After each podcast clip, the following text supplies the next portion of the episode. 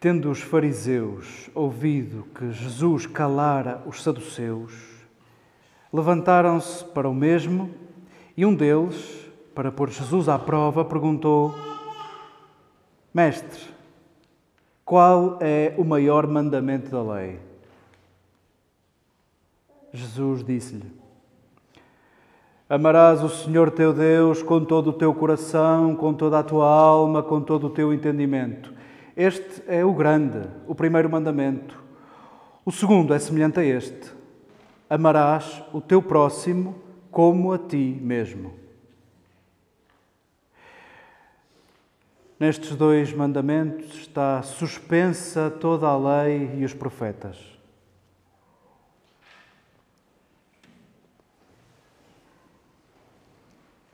Queridas irmãs, queridos irmãos, queridos amigos, com especial ternura para quem vive nesta casa nestes dias, Maria João, Joaquim. Queremos muito que valha a pena passar por isto, que valha a pena o tempo do hospital. Queremos muito a saúde de volta, queremos muito que recuperem, que possam levar daqui aquilo que esperam. Deixemos que estes textos que acabamos de ler nos interpelem. Por que é que lemos estes textos? Porquê é que falamos de estrangeiros? Porquê é que falamos das dificuldades de Paulo com as comunidades? Porquê é que lemos este parágrafo onde Jesus está em Jerusalém, no templo, em picardia com os donos da religião? Os herodianos já se meteram com ele, os saduceus meteram-se a seguir, agora foram os fariseus, organizaram três perguntas para entalar Jesus. O que é que tu pensas de Roma? Como é que tu dizes a ressurreição? E esta, qual é o maior mandamento da lei? Porquê é que nós lemos isto? O que é que isto tem que ver connosco? Em que medida é que tudo isto será a nossa Páscoa? Em que medida é que isto tudo, tudo pode ser a nossa Páscoa, a nossa conversão, a nossa ressurreição? Nós que, por cada certeza, por cada exclusividade, por cada preconceito, geramos mortos à nossa volta. Geramos mortos. De cada vez que a Igreja decide fechar a porta a alguém, gera mortos. A solidão é a morte que nós experimentamos em vida. A rejeição é a morte que nós experimentamos em vida. Em que medida é que estes textos nos convocam à nossa vocação de ressurreição? Somos erguedores, é isso que a palavra ressurreição quer dizer. Levantar, erguer. Sobre a ressurreição dos mortos não sabemos dizer uma palavra, mas sobre a ressurreição dos vivos, tu tens uma palavra a dizer. E cada um de nós pode ainda ir a tempo de ressuscitar vivos. Porque estes textos, deixemos que eles fiquem em aberto ao longo da semana, nos nossos tempos de silêncio. Saboreemos o que estava na primeira leitura no livro do Êxodo, para não ficar esquecido eu sou o estrangeiro. Colocam na boca do próprio Deus estas palavras.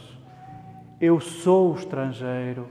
Eu ouço o clamor do estrangeiro e do pequeno, do que está sem segurança social, do dependente.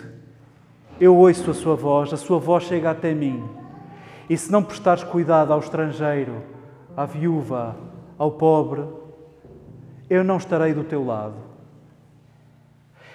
E nós decidimos recuperar estas palavras e não prescindimos de andar com elas na nossa tradição. Deus, que nós não sabemos definir nem sabemos quem é, Deus será esse que ouve a voz do estrangeiro, da viúva, do pobre, do pequeno, do doente. E quando não cuidas destes, quando não cuidas dos mais frágeis, não sei quem é Deus, mas não está do teu lado. Não o chames para legitimar as tuas certezas, os teus preconceitos, as tuas coisinhas. Porém, todas as religiões têm disto. O judaísmo não é alheio e o cristianismo também não é alheio. O cristianismo em Jesus é uma continuidade do judaísmo e é uma descontinuidade do judaísmo. E sim, herdamos, como aquela expressão que Jesus utiliza, herdamos mais ou menos um baú de onde um chefe de família tira coisas velhas e coisas novas. E importa a tua lucidez no dia de hoje. Importa a nossa lucidez no dia de hoje, a nossa capacidade de escuta e de olharmos o tempo presente para decidirmos o que é que é roupa velha e o que é que é roupa nova, para decidirmos o que é que está ajustado na nossa tradição e o que é que está desajustado na nossa tradição. O que é que é fechar a porta a uns e abrir a porta a outros? O que é uns sentirem-se da casa e donos da casa com poderes de deixar à porta a outros? O que é isso? O que é isso? O judaísmo sabe o que isso é e nós também herdamos isso. Paulo, nesta primeira carta aos Tessalonicenses, se não houver sugestões de leitura para a semana e quiserem passar os olhos na primeira carta aos Tessalonicenses, desafio-vos, se quiserem depois falar sobre isso, lerem a carta aos Tessalonicenses sem verter uma lagriminha. A primeira carta aos Tessalonicenses é muito comovente. Paulo está em Corinto e foi corrido de Tessalónica, foi expulso de Tessalónica. Nós não sabemos quantos milhares de quilómetros Paulo fez, uns por causa do Evangelho e outros para fugir à morte. À morte, à perseguição, à tortura. E ele, quantas vezes morreu? Quantas vezes morreu Paulo? Que vida estranha a dele. E ele, de Corinto, envia Timóteo a Tessalónica Timóteo traz-lhe boas notícias da comunidade. Mas Paulo tinha sido expulso porque judeus não estavam a suportar o que Paulo fazia com as comunidades que ele juntava, com isso que seriam as primeiras comunidades cristãs. Paulo misturava judeus que praticavam a lei de Moisés com pagãos e dizia-lhes que em Jesus somos semelhantes, irmãos, próximos com deveres de cuidado uns pelos outros. Os que já cá estavam, os que frequentavam as sinagogas, muitos judeus, achavam que não podia ser assim, que era preciso uma boa iniciação e não é qualquer um que se aproxima de Deus e que pode chamar a Deus Pai. É preciso praticar muita coisa. E os judeus, sim, tinham multiplicado dos dez mandamentos, tinham multiplicado 613 prescrições, 365 proibições e as demais obrigações. Era preciso saber muita coisa, fazer muita coisa, para merecer pertencer ao grupo daqueles que podem chamar a Deus seu Pai. Paulo acabou com isso, porque, em certa medida, deu forma ao desejo de Jesus de acabar com isso. O que é que é isso do povo eleito? Quando nos pomos a pensar o que é isso do povo eleito, cada povo tem uma narrativa, cada povo tem uma mitologia. E sim, os judeus legitimam parte do que estamos a ver a nossos olhos, legitimam tudo isto com um mandato divino, aquela terra é deles. E do lado palestiniano há uma narrativa e aquela terra foi-lhes dada por Deus. O que é isso de possuir a terra? O que é isso de sermos nós os únicos filhos de Deus? E o que é isso de nos distinguirmos entre filhos e, não sei, enteados de Deus? O que é isso? Há uma pergunta central no Evangelho. E Jesus, para responder esta pergunta, inventa uma história. E a pergunta é: ouve lá, quem é o meu próximo? Quem é o próximo? Jesus inventa uma história para responder esta pergunta. Se quisermos, Jesus não respondeu a esta pergunta. E a história que inventou, sabemos-la mais ou menos de cor, e chamamos-lhe a história do bom samaritano. Porquê? Porque foi um estrangeiro a fazer o que os donos da religião não fizeram. Os que tinham de ir para o templo não podiam chegar atrasados, nem podiam tocar em sangue para não ficarem impuros. E quem salvou aquela história foi um estrangeiro, foi um impuro. Em certa medida, Jesus apela à tua lucidez, à tua consciência, à tua inteligência para concluir: de facto, o meu próximo pode ser mais diferente do que eu penso. Porquê? Porque para os judeus a definição de próximo é muito imediata. O próximo pertence ao grupo, ao povo eleito de Deus. O próximo só pode ser judeu. O próximo é só um igual a mim. E Jesus pôs a nu a hipocrisia de, em dia de sábado, onde não se pode fazer nada, praticamente nada, que não seja louvar a Deus, onde não se pode trabalhar, se o teu próximo estiver caído num poço, se o teu próximo estiver a morrer, tu podes quebrar o sábado para salvar o teu próximo.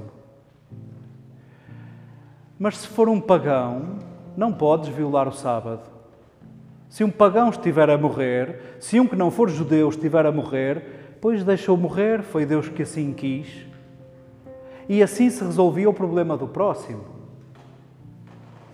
Jesus, em certa medida, foi escandaloso na sua descontinuidade de dizer: desculpa, o próximo não é o igual a ti, lamento. Vou-te contar uma história para te dizer que o próximo daquele homem foi o mais distante dele e o mais distante de ti. E se quiseres, o próximo pode ser até o mais nojento a teus olhos. Era assim que eram vistos os samaritanos. Qual é o maior mandamento da lei? Entalam Jesus para, de certa medida, ficar provado que Jesus não conhece a lei. Fica a dica. Havia mais ou menos duas escolas onde se podia aprender a lei. No templo. Mas havia outra escola, pelo menos uma, que nada tinha que ver com a escola do templo. Uma escola muito marginal, e com um calendário religioso nada coincidente com o templo. E essa comunidade, esse grupo, a que chamamos Essénios, fica a dica: é muito provável que Jesus tenha andado por lá, é muito provável que João Batista tenha sido líder de Essénios, que os discípulos de João Batista tenham transitado para Jesus, que Jesus tenha sido um novo líder de uma comunidade de Essénios. E sim, é possível que tenha sido aí que Jesus tenha aprendido a lei, a ponto de no templo ninguém o conhecer. Como é que um perito da lei não é conhecido no templo? E os fariseus facilmente arranjaram uma armadilha. Escutem, é fácil. Vamos perguntar-lhe uma síntese da lei e vai ficar claríssimo que ele não sabe nada de lei, que ele não sabe nada. Vão ver, eu vou provar-vos. E nestas três perguntas que lhe fazem, fariseu faz esta qual o maior mandamento? No fundo, faz o que o rabi deve fazer: estabelecer prioridades e interpretar a lei. Jesus simplesmente repete o que todo judeu diz à saída e à entrada de casa. Tem um rolinho na porta onde estão as palavras: Escuta, Israel, o Senhor, o teu Deus, é o único Deus. Adorarás a Deus com todo o teu coração, com todas as tuas forças. Todo judeu sabe isto de cor. E Jesus diz esta frase e ao mesmo tempo não consegue deixar só esta frase a ponto de iluminá-la com uma segunda que diz ser semelhante a esta, retirada do Levítico: amarás o próximo como a ti mesmo. E olhando a resposta de Jesus e as ações de Jesus, a lei para Jesus é o próximo. A lei para Jesus é o próximo. E quem é o próximo? O impuro. Foi com quem mais perdeu tempo Jesus, com impuros, com pequenos, com frágeis, com estrangeiros. Vamos, nós herdamos isto. A Igreja herdou isto a interpretação da lei de Jesus, que resume a estes dois mandamentos, dizendo que o segundo é semelhante ao primeiro. E percebendo que a definição de próximo para Jesus não é o igual a mim, não é o que eu já sei, o que eu conheço, não é o meu espelho. O próximo pode estar bem distante de ti, na forma de pensar, na forma de amar, na forma de vestir, esse é o teu próximo. E lembremos o que vem na primeira leitura. E se não prestares atenção ao teu próximo, esquece porque eu não estou do teu lado. Se não cuidares do frágil do teu próximo, esquece eu não estou do teu lado. Se puseres fora da igreja o teu próximo, esquece eu não estou do teu lado. Se quiseres, esquece eu não estou na igreja. Se puseres fora o teu próximo, eu saio com ele podia dizer: Deus, desculpem a ousadia. E chegados aqui, o que é que vamos fazer? Não somos bem judeus, apesar de sermos herdeiros, seguimos Jesus e somos seres pascais. O mesmo a dizer, decidimos nunca ficar na mesma, vivermos em conversão permanente. Esta palavra e este pão têm poder de nos ressuscitar e de ressuscitarmos uns aos outros. E estes textos vêm lembrar-nos quem é o próximo e quem é que cabe na Igreja. Que feliz coincidência estarmos a terminar a 16ª Assembleia do Sínodo dos Bispos. Temos um ano para preparar a próxima Assembleia, que será em outubro de 2024, e andamos com esta pergunta também. Andamos com esta pergunta. O que é que, é que na nossa tradição é velho e o que é que é novo? O que é que está ajustado e o que é que está desajustado? Quem são os nossos próximos? Quem é que nós admitimos que se senta à mesa da comunhão? Quem é que nós não admitimos? Quem é que nós expulsamos das comunidades? Quem é que nós não cuidamos? Quem são os invisíveis? Esses a quem Deus ouve, esses com quem Deus está.